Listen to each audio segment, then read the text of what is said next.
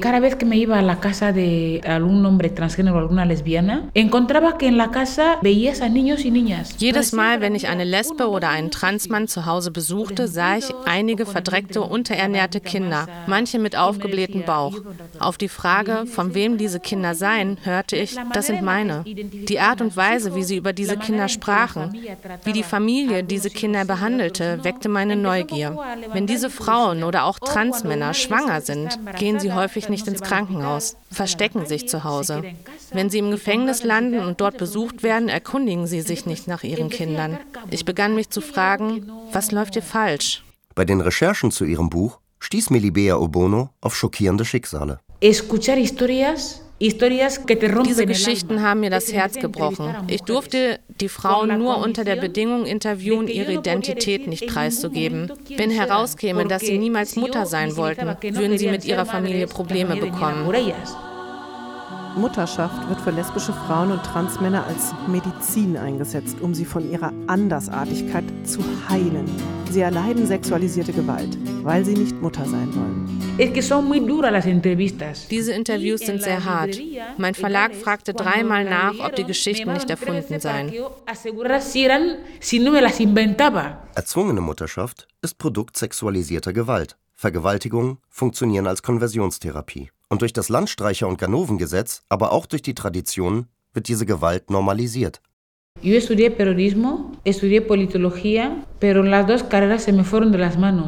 habe Journalismus und Politikwissenschaften studiert, aber die akademische Welt hat häufig nichts mit dem Leben auf der Straße zu tun. Eigentlich ist die Straße die beste Universität. Ich hatte Fragebögen vorbereitet, aber die passten nicht zur Wirklichkeit.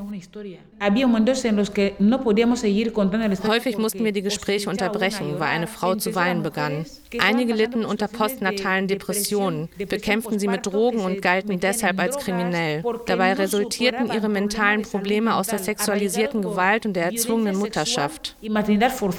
Häufig kifften die Frauen oder nahmen andere Drogen. Da war ich keine Politikwissenschaftlerin mehr. Ich musste weniger wissenschaftlich, eher menschlich vorgehen, um diese Interviews führen zu können.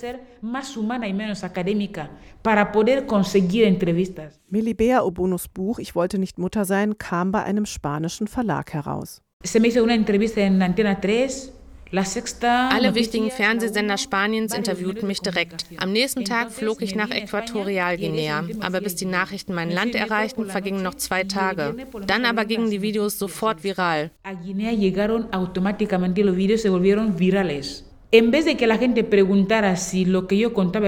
Statt mich jedoch zu fragen, ob das stimmte, was ich erzählte, stritten die Machthaber den Inhalt meines Buches ab. Sie sagten, Melibea Obono lügt. In dem Moment wurde der Autorin und Aktivistin bewusst, wie wichtig die Organisationen sind, die Menschenrechtsverteidiger und Menschenrechtsverteidigerinnen unterstützen. Das erste Mal im Leben fühlte ich mich absolut verletzbar und ungeschützt. Alle redeten über mich, verbreiteten Infos über mich, dass ich Lesbe sei, dass ich bisexuell, dass ich queer sei. Ich bin gar nicht gefragt worden, wie ich mich definiere, was mir im Übrigen auch gar nicht so wichtig ist. Und nun wurde ständig über mich als Person, über mein Privatleben gesprochen und gar nicht über den Inhalt meines Buchs. No del libro. Im Fernsehen sprachen sie darüber, mit wem Melibea, die Lesbe, verheiratet war, wie ihr Sohn heißt, oder befragten die Leute in irgendeinem Stadtteil, mit wem sie ins Bett gegangen sei. Wäre sie ein Mann gewesen, ist sich Melibea Obono sicher, wäre sie nicht so behandelt worden. So kam es, dass es mir irgendwann richtig schlecht ging. Ich war regelrecht depressiv. Da kam mein damals fünfjähriger Sohn in mein Zimmer und setzte sich auf meinen Drehstuhl.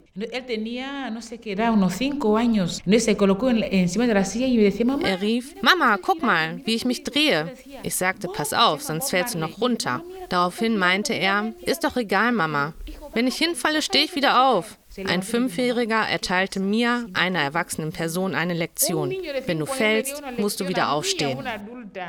Si te caes, te tienes que levantar.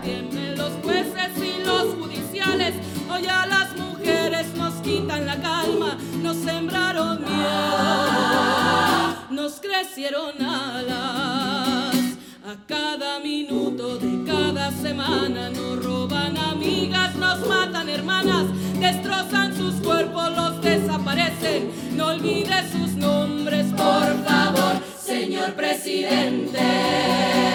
Por todas las compas marchando en reforma, por